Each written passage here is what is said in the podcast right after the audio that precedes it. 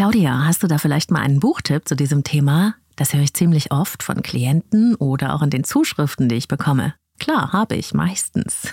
Denn wer Podcasts mag, der liest meist auch gern Bücher, ist also generell ein interessierter Mensch. Das sagt jetzt nicht nur meine Erfahrung, das sagen auch Untersuchungen, wonach Podcasthörer im Durchschnitt gebildet, entwicklungsorientiert und wissbegierig sind. Also, heute machen wir sie wieder auf, meine persönliche Bücherkiste. Leben, lieben, lassen. Der Podcast zum Thema Persönlichkeit, Beziehung und Selbstliebe. Von und mit Claudia Bechert-Möckel. Radio was my first love, sage ich gern, weil ich ja schon als Kind heimlich mit einem kleinen Radio unter der Bettdecke Feature und Reportagen auf Deutschlandfunk gehört habe. Aber Lesen war und ist mindestens eine genauso große Liebe. Und so entdecke ich für mich immer wieder, auch heute noch, wunderbare Bücher, die mich mit Erkenntnissen und Inspirationen füttern. Manchmal werden sie mir empfohlen von Klienten, von Kollegen oder Freunden und manchmal finden sie auf einem anderen Weg zu mir. Ein paar davon, die mich in letzter Zeit besonders inspiriert oder begeistert haben, möchte ich in dieser Folge mit dir teilen. Vielleicht ist ja da auch was für dich dabei. Es sind alles Herzensempfehlungen aus dem Bereich Gesundheit und Persönlichkeitsentwicklung, Beziehung und Selbstliebe. Es geht ums Atmen, um Breathwork und was wir damit an Veränderungen in unser Leben bringen können. Und das ist wirklich erstaunlich. Es geht um Entwicklungs- und Bindungstraumata, ein besseres Verständnis und Wege, sich davon zu befreien. Und ein ganz, ganz wichtiges Thema, das damit auch in Zusammenhang natürlich steht, emotionale Abhängigkeit, Bindungsstörungen, Narzissmus und alles, was damit zusammenhängt. Und am Ende dieser Folge gibt es ja auch noch drei Bücher zu gewinnen. Es ist also pickepacke voll in dieser Bücherkistenausgabe und deswegen ist sie auch ein wenig länger geworden. Vielleicht teilst du sie dir ein in kleine Lauschabschnitte. Und ganz zum Schluss gibt's auch noch ein paar persönliche Worte von mir. Schön, dass du mit dabei bist. Herzlich willkommen bei Leben lieben lassen, deinem Selbstcoaching-Podcast mit Herz und Verstand. Heute mit einer kleinen Lesereise für die Ohren. Ich stelle dir ein paar Lieblingsbücher aus dem Bereich Gesundheit und Persönlichkeitsentwicklung vor und wir starten mit dem natürlichsten der Welt, unserem Atem. Breathwork ist ja zurzeit in aller Munde. Nicht nur in der Biohacking-Szene beschäftigt man sich mit speziellen, teils ja sogar uralten Atemtechniken oder der Fähigkeit, die Luft über längere Zeit anzuhalten. Es gibt Breathwork-Seminare und Podcasts und auch jede Menge wissenschaftliche Erkenntnisse und Forschung dazu. Dabei ist ja die faszinierende Wirkung des bewussten Atmens auf unsere Gesundheit, unsere Stimmung, unsere Leistungsfähigkeit und unsere Lebensqualität schon seit Jahrtausenden bekannt. Und es wird Zeit, das endlich wieder alles neu zu entdecken. Ich selbst habe ja auch hier im Podcast schon die ein oder andere Atemtechnik vorgestellt, die 478-Atmung zum Beispiel oder die Boxatmung, die wunderbar hilft, sich und sein Nervensystem zu regulieren. Und ich mache das auch selbst schon recht lange und ich klebe mir ja auch, wie du weißt, nachts den Mund zu. Aber seit ich das Buch Breath, Neues Wissen über die vergessene Kunst des Atmens von James Nesto gelesen habe, achte ich noch sehr viel bewusster auf das Ein- und Aus des Atems, weil ich einfach noch mal sehr viel mehr über die Bedeutung des Atems verstanden habe und es ist mir ganz leicht gefallen, noch ein paar andere Hacks in Sachen Atmung in meinen Alltag zu integrieren. Breath ist wirklich augenöffnend, beziehungsweise man könnte auch sagen naseöffnend. Und es liegt auch daran, dass es nicht so theoretisch daherkommt, obwohl super viel Wissen darin steckt, sondern James Nestor, der Autor, der auch Journalist ist, der hat das Buch Breath wie so eine Abenteuerreise geschrieben, denn er hat ein jahrelanges Experiment mit sich selbst gemacht und da nimmt er uns mit. Es ist mega spannend dabei zu sein. Sehr lange in seinem Leben hat James Nestor nämlich an Atembeschwerden gelitten. Generell war er nicht so gut drauf, oft krank, hatte eine verstopfte Nase und er steckte auch in seinem Leben fest, als er eben diese Entdeckungsreise in Sachen Atem begann. Und zwar ging es damit los, dass er einen Atemkurs besucht hat, der alte indische Atemtechniken lehrte. Er kam nicht so gut klar. Und doch war das dann der Startschuss für einen ganz neuen Weg, der ihn rund um den Globus mit Forschern, mit Medizinern, mit Wissenschaftlern und Biohackern zusammenbrachte und ihn selbst zur wohl größten Veränderung in seinem Leben.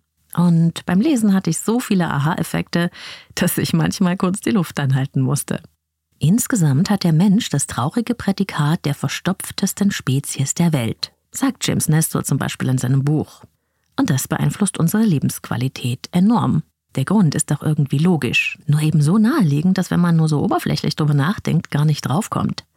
Denn seit wir Menschen industrialisierte Nahrung essen, müssen wir weniger kauen.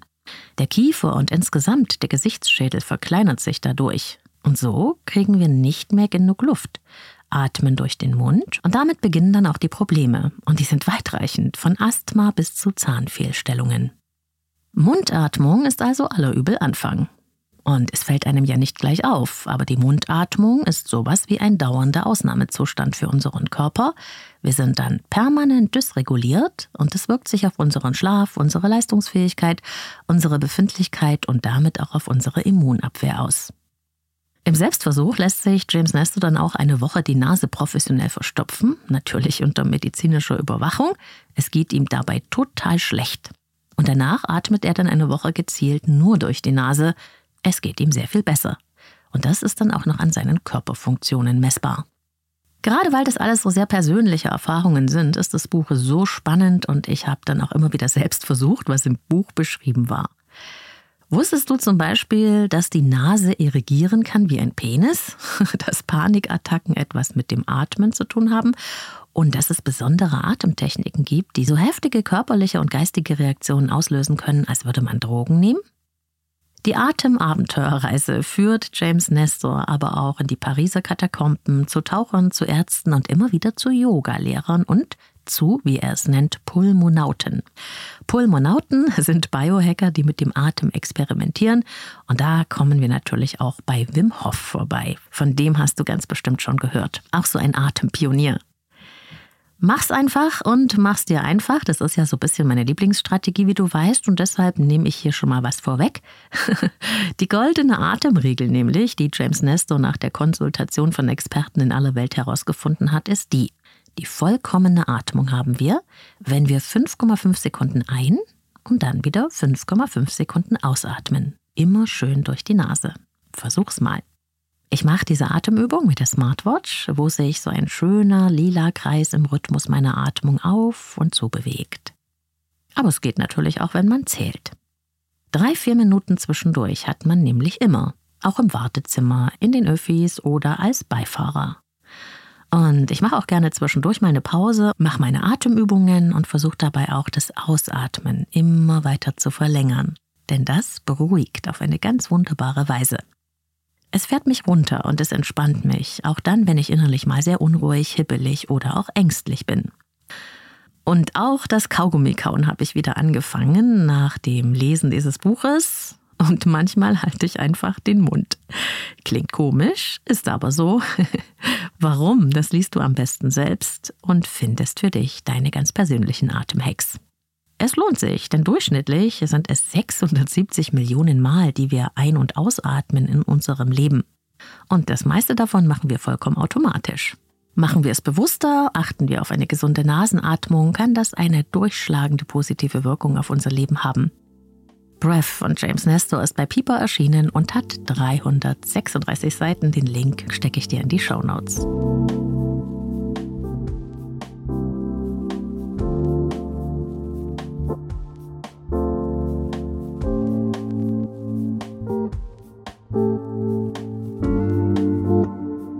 Ja, das Buch, um das es jetzt geht, das habe ich hier schon mal empfohlen, aber eben nicht so ausführlich und das muss ich dringend nachholen. Einfach weil das Buch so wertvoll ist. Es geht um Entwicklungs- und Bindungstrauma, ein Thema, zu dem es auch eine ganze Reihe von Podcast-Folgen bei Leben lieben lassen gibt. Einfach weil das Thema so viele von euch beschäftigt und weil diese Bindungs- und Entwicklungstraumen so starke Auswirkungen auf unser späteres Beziehungsleben und überhaupt auf die Qualität unseres Lebens haben können. Das Buch heißt Das Trauma in dir, wie der Körper den Schrecken festhält und wie wir heilen können. Geschrieben hat es einer der Pioniere der Traumaforschung, Bessel van der Kolk. Und das Buch ist auch mit dem Titel Verkörperter Schrecken schon im Umlauf oder unter dem englischen Titel The Body Keeps the Score. Keine Ahnung, warum das Buch so viele Namen hat, es ist jedenfalls das gleiche drin. Und es ist wirklich das Beste, was ich zu diesem Thema je gelesen habe. Und ich habe viel darüber gelesen, weil es verständlich, persönlich und auf dem wissenschaftlich neuesten Stand geschrieben ist und mit sehr viel Herz. Und weil es jede Menge Infos auch enthält, was man als Betroffene oder Betroffener selbst tun kann. Das Trauma in dir ist ein Weltbestseller, wird von vielen Experten empfohlen und auch Stefanie Stahl, ne, du weißt, das Kind in dir muss Heimat finden, sagt, dieses Buch ist ein hervorragender Leitfaden zum Verständnis und der Behandlung von Psychotrauma. Und manche sagen sogar, es sei die Bibel der Traumaforschung.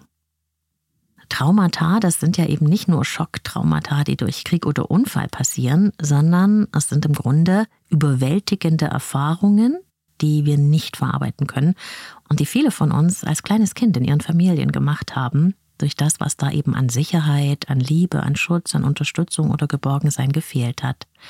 Oder aber was an Misshandlung, Gewalt und Missbrauch, an Vernachlässigung oder Sucht geschehen ist.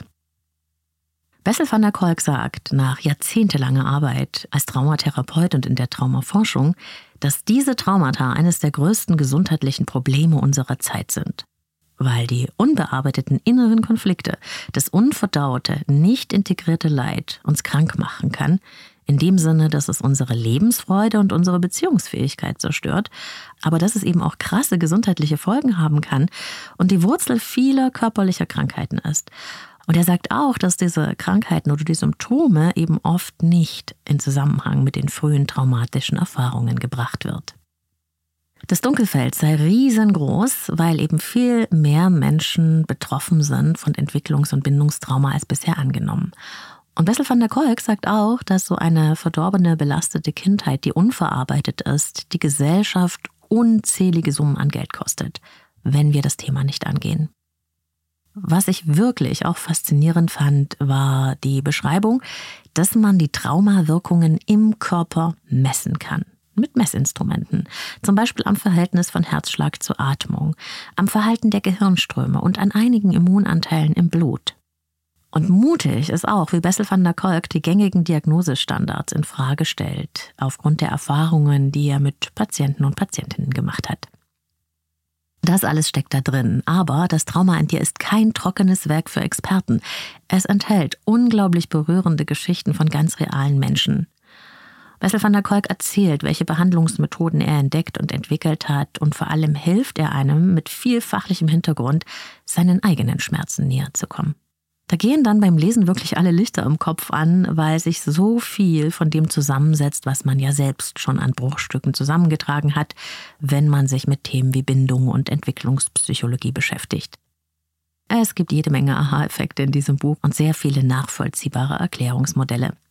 Ich lese mal hier einen Abschnitt vor. Das Kapitel heißt Eine fragmentarische Landkarte der Welt. Wie lernen Menschen, was ungefährlich und was gefährlich ist, was innen und was außen ist, was sie von sich festhalten sollten und was sie gefahrlos an sich heranlassen können? Wenn wir uns über die Auswirkungen von Missbrauch, Misshandlungen und Vernachlässigungen auf Kinder klar werden wollen, hören wir uns am besten an, was Menschen wie Marilyn uns zu sagen haben. Als ich sie kennenlernte, wurde mir klar, dass sie ihre ganz spezielle Weltsicht entwickelt hatte. Als Kinder treten wir unseren Weg ins Leben vom Zentrum unseres eigenen Universums aus an und deuten alles, was geschieht, aus der Perspektive unseres Ichs. Wenn unsere Eltern und Großeltern uns immer wieder sagen, wir seien das niedlichste und großartigste Wesen auf der ganzen Welt, hinterfragen wir ihr Urteil nicht, sondern glauben, wir seien genau das, was sie über uns sagen. Und tief innerlich hegen wir dann auch weiterhin das Gefühl, wir seien grundsätzlich absolut liebenswert, völlig unabhängig davon, was wir sonst noch über uns herausfinden. Behandelt uns dann später, wenn wir erwachsen sind, beim Sex jemand schlecht, sind wir schockiert. Was wir dann erleben, fühlt sich nicht richtig an. Wir sind nicht damit vertraut. Es ist nicht wie zu Hause. Aber wenn wir als Kinder missbraucht, misshandelt oder ignoriert worden oder in einer Familie aufgewachsen sind, in der Sexualität als ekelhaft hingestellt wurde, beinhaltet unsere innere Landkarte eine andere Botschaft. Verachtung und Demütigung sind dann kennzeichnend für unser Selbstempfinden. Und wahrscheinlich denken wir, er weiß, was mit mir los ist. Und deshalb protestieren wir nicht, weil wir schlecht behandelt werden. Marilyns Vergangenheit wirkte sich auf ihre Sicht jeder Beziehung aus. Sie war überzeugt, dass Männern die Gefühle anderer Menschen völlig gleichgültig seien und dass sie alles bekämen, was sie wollten. Aber Frauen verdienten nach ihrer Auffassung auch nicht, dass man ihnen vertraute. Sie waren zu schwach, um ihre eigene Position zu vertreten, und sie verkauften ihren Körper, um Männer dazu zu bringen, für sie zu sorgen. War man in Schwierigkeiten, krümmten sie keinen Finger, um einem zu helfen.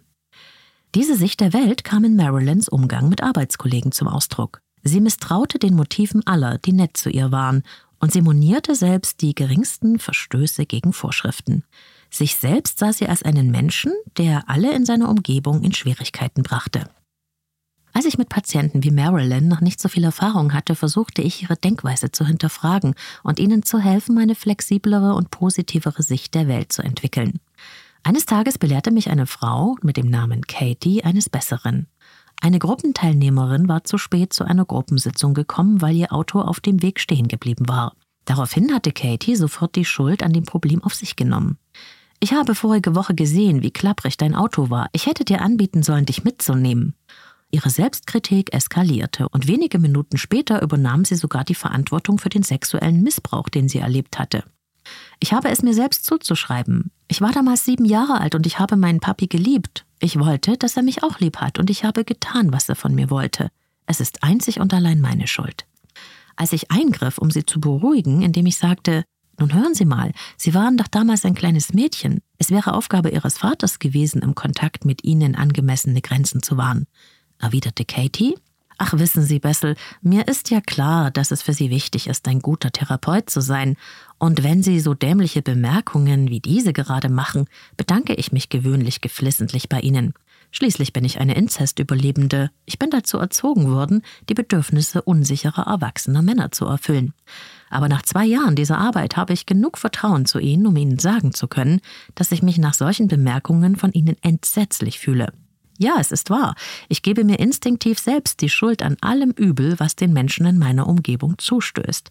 Ich weiß auch, dass das irrational ist und ich fühle mich ziemlich blöde, weil ich dieses Gefühl habe, aber so ist es nun einmal. Aber wenn Sie versuchen, mich dazu zu bringen, vernünftiger zu denken, fühle ich mich nur noch einsamer und isolierter. Und es bestätigt mein Gefühl, dass niemand auf der Welt jemals verstehen wird, wie es ist, so wie ich zu sein. Ich dankte ihr aufrichtig für ihr Feedback und seitdem habe ich mich bemüht, meinen Patienten nicht mehr zu sagen, sie sollten sich nicht so fühlen, wie sie sich nun einmal fühlten. Von Katie lernte ich, dass meine Verantwortung noch wesentlich tiefer reichte. Ich muss meinen Patienten helfen, ihre innere Landkarte der Welt zu rekonstruieren. Ja, soweit ein Ausschnitt von Das Trauma in dir oder The Body Keeps the Score, wie es auf Englisch heißt. Ich denke, du kannst dir so ein gutes Bild machen. Und es gibt da ja oft so einen Satz, an dem sich für einen selbst eine ganze Erkenntniswelt aufhängen kann. Vielleicht kennst du das auch. Meine Klienten und Klientinnen sagen das oft. Sie sagen sowas wie, als du diesen einen Satz gesagt hast, da hat es auf einmal Klick gemacht. Oder sie sagen auch, bitte sag diesen Satz nochmal, den du gerade gesagt hast. Ich glaube, das ist es. Und mir ist es auch schon so oft so gegangen, wenn wir innerlich schon an einen Entwicklungspunkt gekommen sind, dann fällt dieser Satz, den wir da hören, zu diesem Zeitpunkt auf einen fruchtbaren Boden in uns. Und dann fängt es dort an zu wachsen und treibt Blüten. Im Zen-Buddhismus gibt es dazu auch einen Spruch. Wenn der Schüler bereit ist, erscheint der Lehrer. Und es gibt in dem Buch Das Trauma in dir eine Stelle, da ist tatsächlich für mich der Lehrer erschienen. Da spricht Bessel van der Kolk von einem Fragebogen, den er mit seinen Kollegen in der Traumaforschung erarbeitet hat für Klienten. Und eine der Fragen, die die Forscher und Therapeuten den Menschen da stellten, war die, gab es in ihrer Kindheit eine Person, bei der sie sich wirklich sicher gefühlt haben? Mir sind blitzartig die Tränen geschossen gekommen. In diesem kleinen, unscheinbaren Satz ist für mich alles verdichtet, was ich über mich und meine Geschichte wissen muss. Aber für dich kann es eine ganz andere Stelle des Buches sein, die bei dir auf fruchtbaren Boden fällt. Nur unberührt wird es dich nicht lassen, wenn dich das Thema interessiert oder wenn das Thema etwas mit dir zu tun hat. Auf jeden Fall hilft es sehr, sich selbst und andere besser zu verstehen. Und es macht Mut, nicht Opfer seiner Geschichte zu sein, sondern Gestalterin des eigenen Lebens. Dieses Buch schenkt jede Menge Hoffnung und Klarheit. Wir müssen nicht in unserem Leid stecken bleiben. Wir können Wege finden, die frühen Verletzungen zu integrieren und offen zu werden für neue Erfahrungen. Bessel van der Kolk ist Gründer des Trauma Centers in Boston, Professor der Psychiatrie an der Boston University School of Medicine und leitet das National Complex Trauma Treatment Network. Das Trauma in dir wurde in den USA und in England zum Millionen-Bestseller. Es ist ein richtiger Wälzer, es hat 665 Seiten und ist bei Ulstein erschienen. Link stecke ich dir in die Show Notes.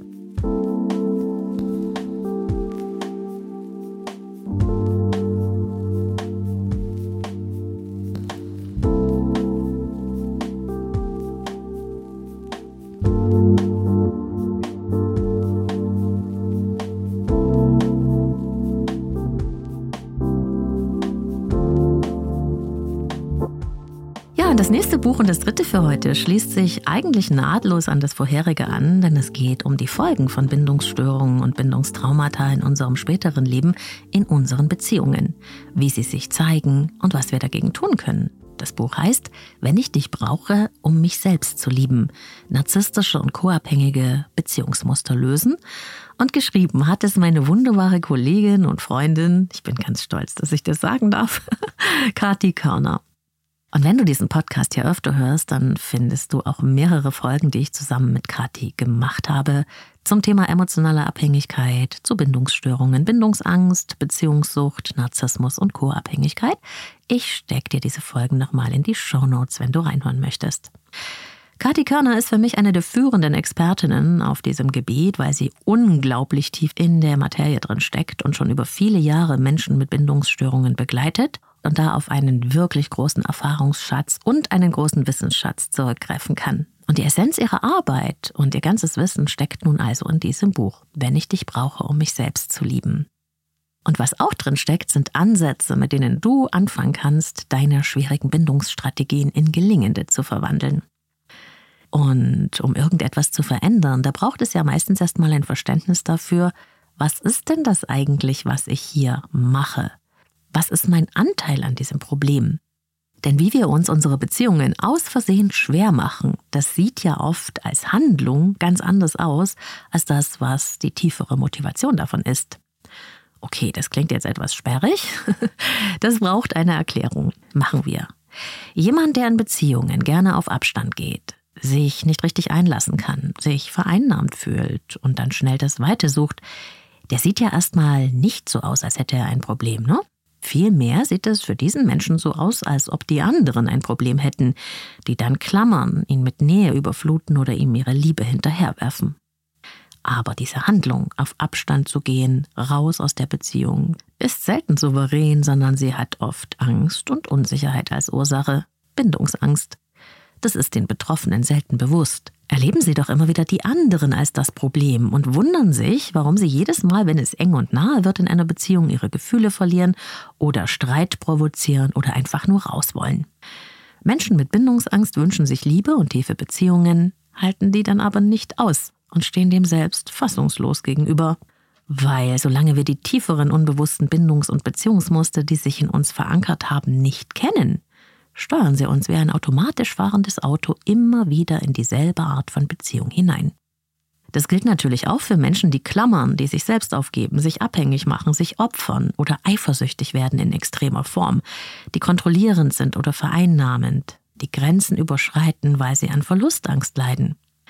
Vermeidende und abhängige Beziehungs- und Bindungsmuster finden sich dabei auf unsichtbare Weise und mit großer Treffsicherheit und führen das immer wieder gleiche Drama auf. Es gibt unfassbar viele dieser leidvollen Arten von emotionalen Verstrickungen in Beziehungen. Das Buch Wenn ich dich brauche, um mich selbst zu lieben, beleuchtet sie in allen Facetten und Ausprägungen. Aber, und das ist die wirklich gute Nachricht, wir können aus der Automatiksteuerung aussteigen und in die Handsteuerung gehen. Wir können neue Beziehungsmuster erlernen und damit beziehungsfähiger werden. Egal, was wir früher erlebt haben. Und Kathi beschreibt in ihrem Buch, welche Schritte dabei zu gehen sind. Wenn du zum Beispiel die unsterbliche Liebe mit leidvoller emotionaler Abhängigkeit verwechselst. Wenn du vor der Verbindlichkeit in Beziehungen davonläufst. Wenn du oft glaubst, den Richtigen gefunden zu haben und es ist dann doch nie der Fall. Wenn du dich Menschen gegenüber emotional verschließt oder wenn du nur schwierige Beziehungen kennst. Das Gegenteil von Liebe ist nicht etwa Hass. Das Gegenteil von Liebe ist Angst. Und viele von uns haben diese Angst in ihren ganz frühen Beziehungen erfahren. auch wenn das in den wenigsten Fällen beabsichtigt war. Und wenn sich Liebe und Angst als Erfahrung in deinem kindlichen Nervensystem verknüpfen, dann fühlt sich deine Sehnsucht nach Bindung und seiner Erfüllung entweder unerreichbar an und so als müsstest du ewig darum betteln und der Liebe hinterherrennen, oder aber diese Liebe ist bedrohlich und erstickend, obwohl du sie so sehr willst.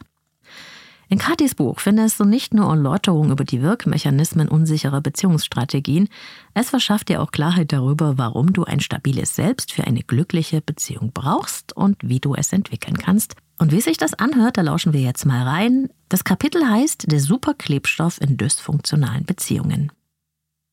Intermittierende Verstärkung ist bei weitem nicht der einzige Grund, der dich in einer toxischen Beziehung gefangen halten kann.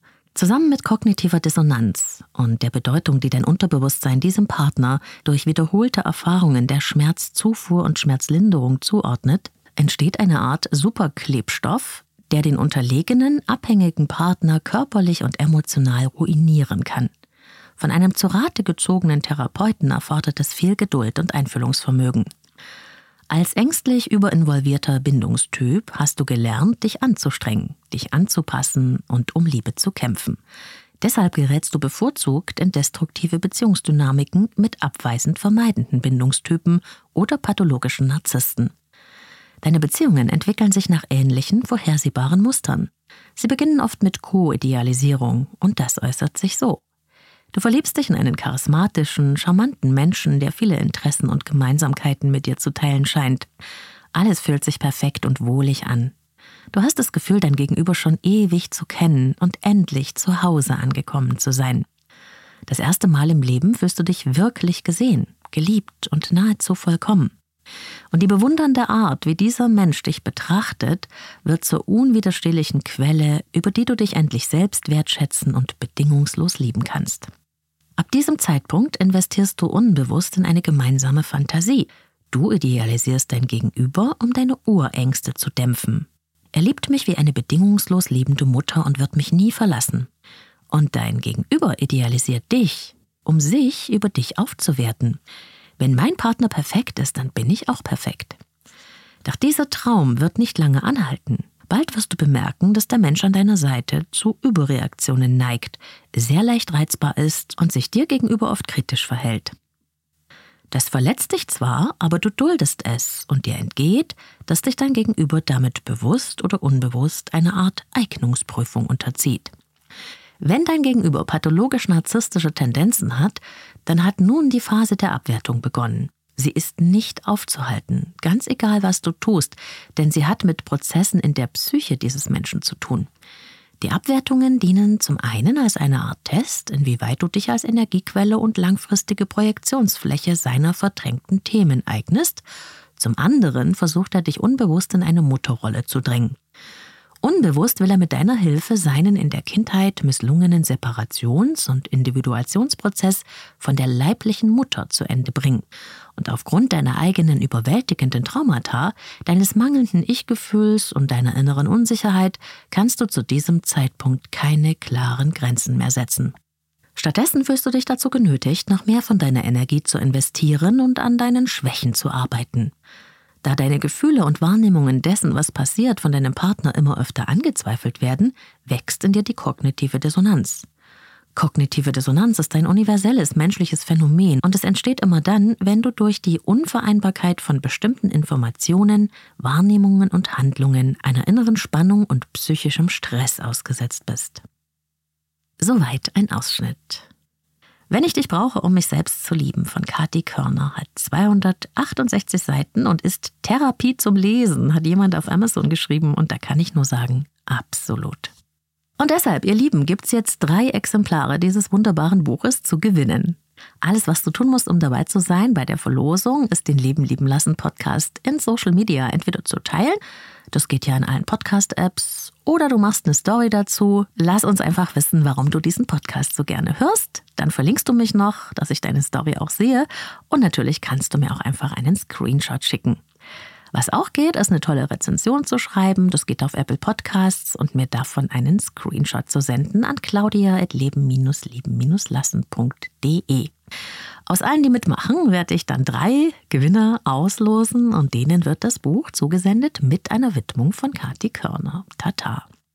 Also, wenn du eins der Exemplare von Wenn ich dich brauche, um mich selbst zu lieben von Kati Körner gewinnen möchtest, dann Podcast empfehlen, Bewertung schreiben, Story machen, mich verlinken oder Screenshot senden und ich drück die Daumen. Die Verlosung ist dann am 7. November 2023 und bis dahin kannst du auch mitmachen. Viel Glück dabei. Alle genannten Bücher verlinke ich dir in den Show Notes. Und ich sag's nochmal des Rechts wegen, das sind alles Herzensempfehlungen, keine bezahlte Werbung. Ne? Ich wünsche dir viel Freude beim Schmökern und Entdecken und damit sind wir am Ende dieser Folge angekommen. Ich hoffe, es hat dir ein bisschen Spaß gemacht, in meiner Bücherecke zu schmökern und zu stöbern. Ich habe es geliebt, weil ich gerne meine Empfehlungen weitergebe. Und gleich gibt es noch ein bisschen was Persönliches von mir, von hinter den Kulissen, weil viele geschrieben haben, dass sie das sehr vermissen. Tja, wenn du Lust drauf hast, bleib dran. Sponsor dieser Folge ist Brain Effect. Hochwertige Supplements und Lifestyle-Produkte aus deutscher Produktion für mehr Wohlgefühl, bessere Performance oder besser Schlafen. Wusstest du schon, dass rund 95 Prozent des Glückshormons Serotonin in deinem Darm hergestellt werden? Tja, deswegen sagt man auch, der Darm ist unser zweites Gehirn. Dumm nur ist, dass wenn unser Darm nicht mehr ganz so fit ist, wie er sollte, und dieses Problem haben ja wahnsinnig viele Menschen, und es kann sich auf alle Körperfunktionen, auch auf die Stimmung oder die Infektanfälligkeit auswirken. Ganz neu bei Brain Effect gibt es jetzt die erste Darmsanierung in einer Kapsel. Gut Restore ist so eine Art Revolution mit Prä-, Pro- und Postbiotika. Klinisch geprüft, um die Darmgesundheit nachhaltig zu verbessern. Es gibt nichts Vergleichbares auf dem europäischen Markt. Aber die haben bei Brain Effect noch viele andere Bestseller, nicht nur fürs gute Bauchgefühl. Mut zum Beispiel mit Rosenwurz und Vitalpilzen für natürlich gute Stimmung, kann ich sehr empfehlen.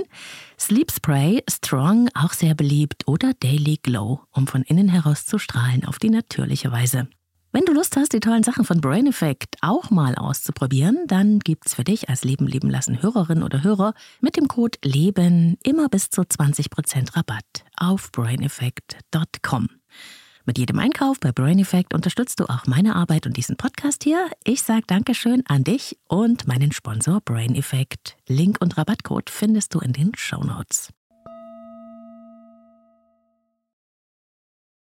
Ich liebe Bücher, wie du weißt, und wenn du diesen Podcast schon länger hörst, dann weißt du auch, dass ich mit meinem ganz persönlichen Buchprojekt auch schon mal gestartet bin. Das wollte ich im Self-Publishing rausbringen, hatte dafür auch jemanden engagiert und ich hatte auch schon ziemlich viel Geld und Zeit investiert. Und dann habe ich auf halber Strecke gemerkt, dass ich die Freude an dem Projekt verloren habe. Hm. Das Schreiben wurde zäh und ich fand immer wieder Gründe, nicht weiterzumachen. Und im Gegensatz zu früher, wo ich nie was Angefangenes liegen lassen konnte und immer alles mit Macht und Disziplin durchgedrückt habe, habe ich akzeptiert, dass es in mir nicht mehr weiterging und das angefangene Buch auf Halde gelegt. Aber gewundert habe ich mich schon, aber ich hatte keine Energie mehr dafür. Das war dann eben erst mal so. Hm. Das mit dem Buchschreiben, das steht auf meiner Bucketlist. Ich habe mir in meinen unverschämte Träume Visualisierungen und auf meinen Vision Boards, wenn dich das interessiert, dazu habe ich auch schon eine Folge gemacht. Jedenfalls habe ich mir da immer ausgemalt und vorgestellt, dass eines Tages ein großer Verlag auf mich zukommt und mir einen Buchvortrag anbietet. Jetzt kannst du sagen, das ist ja ein bisschen wie das Glauben an den Weihnachtsmann. Und ich sage dir, das hat damit nichts zu tun.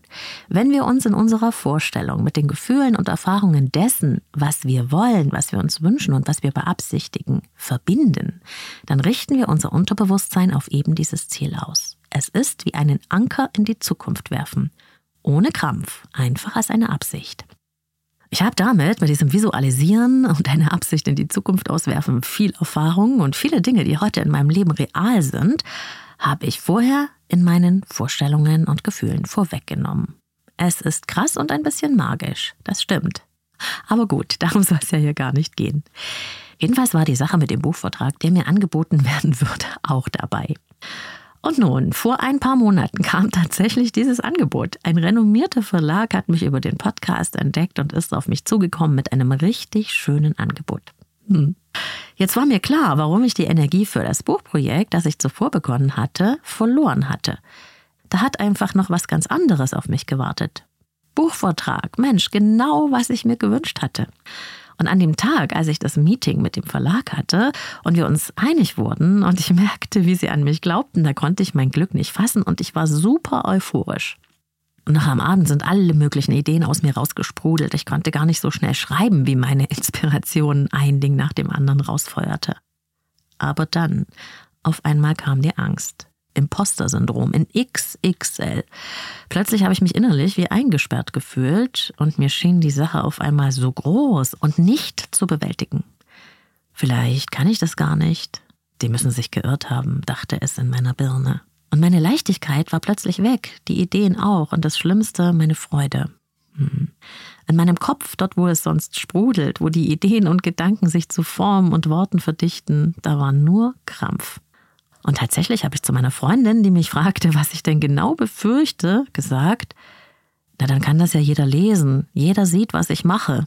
Und meine Freundin musste lachen und sie hat gesagt, ja Claudia, du schreibst doch eigentlich jede Woche ein Buch, wenn du für deinen Podcast recherchierst oder den Blog. da musste ich dann auch lachen und mir wurde klar, dass der Podcast ein Safe Space für mich ist. Auch wenn tausende Menschen das hören, ist es für mich immer so wie ein geschützter Raum, in dem eine sehr persönliche Begegnung mit euch allen stattfindet.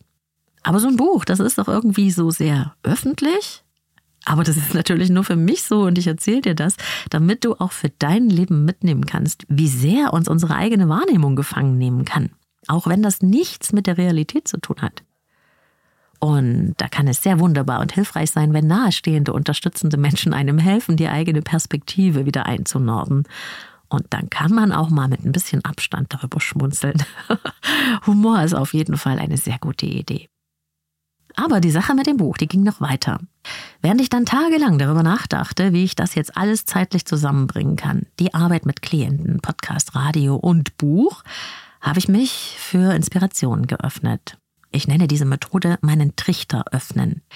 Ich gehe mit einem Thema durch mein Leben, auf das ich noch keine Antwort habe oder wo ich unsicher bin. Und ich schaue dann, was das Leben dazu zu sagen hat und was in meinen Wahrnehmungstrichter reinpurzelt und was ich dann damit anfangen will. Diese Methode ist ganz erstaunlich, probiert das mal aus, denn das Leben spricht ja mit uns, wenn wir offen dafür sind. Und bei mir sah das dann so aus. Ich war mit meiner Hündin Sarah am Elbufer unterwegs und dabei habe ich ein Hörbuch gehört, das sich ganz speziell mit männlichen Perspektiven beschäftigt. Es war super spannend und inspirierend. Und ich war schon beim letzten Kapitel, da erzählt der Autor plötzlich, dass er sechs Jahre an dem Buch geschrieben hatte und es nicht fertig bekommen hat, weil er immer Angst hatte, dass es nicht gut genug war. Er hat es hundertmal umgeschrieben. Und erst, als er eine Therapie gemacht hatte, beschloss er, dass er es gar nicht veröffentlichen muss. Er fand heraus, dass sein Buch gut genug sein würde, so wie es war. Dass niemand etwas Bestimmtes erwarten würde und dass es nicht darum ging, einen Bestseller zu schreiben, sondern dass ja sein Ziel erreicht wäre, wenn es nur einer Handvoll Menschen helfen würde, sich selbst besser zu verstehen. Und das war dann sein Durchbruch. Das Buch heißt Nie mehr Mr. Nice Guy und ich habe es in der vorletzten Folge empfohlen. Ich habe das gehört und mir kamen die Tränen, denn es war so, als hätte der Autor Robert A. Glover mit mir gesprochen. Ich habe die Message verstanden. Sie hat mir total viel Druck genommen. Aber das war's noch nicht. In einem anderen Buch, das ich gerade angefangen habe und wo es um 101 kurze Inspirationen geht, schreibt die Autorin Brianna Wiest schon auf den ersten Seiten, wie man schwierige Aufgaben angehen kann, die einen wie ein riesiger Berg erscheinen, den man dann erklimmen muss und der so riesengroß ist, wie zum Beispiel das Schreiben eines Buches. Und sie schreibt, wie sie das gemacht hat und in den Flow gekommen ist. Sie hat mit sich vereinbart, jeden Tag drei Seiten zu schreiben. Nicht mehr und nicht weniger ohne Druck. Egal wie die Stimmung war, einfach jeden Tag drei Seiten. Und mit dieser Routine kam durch das tägliche Doing auch die Sicherheit und die Gewissheit und vor allem die Kreativität in Gang. Yes, dachte ich. Danke für diesen Tipp. Und ich werde das auch so machen. Ich bin jedenfalls sehr dankbar für all die Bestärkung und die mutmachenden Inspirationen, die ich bekommen habe von Menschen wie meiner Freundin, die mich kennt, aber auch von Menschen, denen ich wahrscheinlich nie begegnen werde. Aber was sie aussenden, hat mich erreicht und es hat mir geholfen, meinen eigenen Weg zu finden. Ist das nicht wunderbar? Und es ist nichts, was nur für mich funktioniert. Es passiert auch in deinem Leben. Es spricht mit dir, wenn du deine Absicht und deine Fragen aussendest und deinen Wahrnehmungstrichter für alle möglichen Inspirationen aufmachst. Probier's aus. Ich bin gespannt, was du dabei herausfindest und ich freue mich, wenn du mich daran teilhaben lässt oder auch uns alle. Du kannst mir eine anonyme Sprachnachricht senden über die Leben lieben lassen Sprechstunde. Den Link stecke ich dir in die Shownotes. Dann wirst du vielleicht schon bald Teil der Show. Du kannst mir aber auch gerne eine Mail schreiben an claudia.leben-lieben-lassen.de und wenn du magst, lese ich dann deine Inspirationsgeschichte auch anonym hier vor. So, und weil wir bei Nachrichten sind, ich möchte an dieser Stelle mal wieder ein ganz, ganz herzliches Dankeschön aussenden an euch, die hier einfach nur mit dem Herzen reinhören in diesem Podcast. Und manche von euch schreiben mir das dann auch und es macht mich ganz, ganz froh. Zwei Nachrichten möchte ich mal stellvertretend hier nennen. Josephine oder Josephine, ich weiß es nicht genau. Zum Beispiel hat mir eine wunderbare und sehr, sehr persönliche Sprachnachricht in die Leben leben lassen Sprechstunde gesendet. Und diese Nachricht war super berührend und sie hat mir erzählt, wie gerne sie den Podcast hört und auch warum und wie sie sich freut, dass sie entdeckt hat, dass ich auch wie sie in Dresden lebe. Grüße gehen raus, liebe Josephine. Oder Josephine. Und via Insta, auch sehr geil, hat mir eine Hörerin geschrieben, Inzwischen freue ich mich auf deine neuen Podcast-Folgen mehr als auf meine Netflix-Serie. Ich habe so gelacht. Herrlich und was für ein tolles Kompliment. Also ganz, ganz lieben Dank. Auch an all die anderen, die mir ihr Feedback senden. Das ist wirklich sehr, sehr motivierend und es verbindet mich sehr mit euch und dann macht ja das auch irgendwie alles einen Sinn. Denn, das darf man nie vergessen, es gibt ja auch immer wieder sehr kritische Stimmen und Meinungen. Darf jeder haben. Es ist nur eben immer eine Frage des Wie und wir leben ja auch in einer Zeit, wo der Ton, in dem Kritik geäußert wird, einfach manchmal ein bisschen drüber ist. Und ganz egal, ob es um Fehler geht, die man anprangert oder einfach um eine Meinung, die man mal mitteilen will. Ich selbst finde, man darf nie vergessen, am anderen Ende sitzt da eben auch ein Mensch, keine Maschine. Das mal nur so als Anmerkung, denn ich will ja hier gar nicht den Belehrbär geben. Zum Schluss noch, nicht, dass ich das vergesse, teile diese Folge gerne mit Menschen, die ihre Nase auch gerne in Bücher stecken oder gerne in Hörbücher hören, denn so mache ich das auch. Die meisten Bücher lese ich mit den Ohren, weil ich sie dann einfach überall dabei habe, im Wald, im Auto, beim Putzen. Und es gibt eigentlich heute nur noch ganz wenige Bücher, die man nicht auch als Hörbuch haben kann. Und ich freue mich auch, wenn wir uns auf Social Media treffen. Du findest mich überall unter Leben leben lassen Podcast. Ich freue mich, wenn wir da in Kontakt kommen. Aber bitte, ihr Lieben, ich kann keine persönlichen Fragen beantworten oder Beratungen machen via Insta oder per Mail. Ich verstehe, dass ihr alle super viel auf dem Herzen habt und es würde leider den Rahmen meiner Möglichkeiten sprengen. Ich mache alles selbst. Es gibt da niemanden, der meine Mails beantwortet oder Insta macht. Ich finde das auch gut so. Ich bin halt eine One-Woman-Show, aber da muss ich mich dann auch fokussieren. Aber für eure Fragen gibt es die Leben lieben lassen Sprechstunde. Einmal im Monat beantworte ich Hörer und Hörerinnen Fragen im Podcast und den Link zur Sprechstunde, habe ich ja schon gesagt, findest du in den Show Notes. Und für die persönliche Beratung und Coaching kannst du dir über meine Website leben-lieben-lassen.de ein persönliches Kennenlerngespräch vereinbaren. Alle Infos zu meinen Angeboten findest du natürlich auch auf der Website. Eine längere Wartezeit ist allerdings im Moment leider nicht zu vermeiden. Dafür hören wir uns ja jede Woche hier im Podcast. Leben lieben lassen gibt es überall, wo es Podcasts gibt. Die neue Folge erscheint immer ganz frisch am Sonntag. Bis dahin, ich wünsche dir eine gute Zeit, wo und wann immer du mich hörst. Deine Claudia.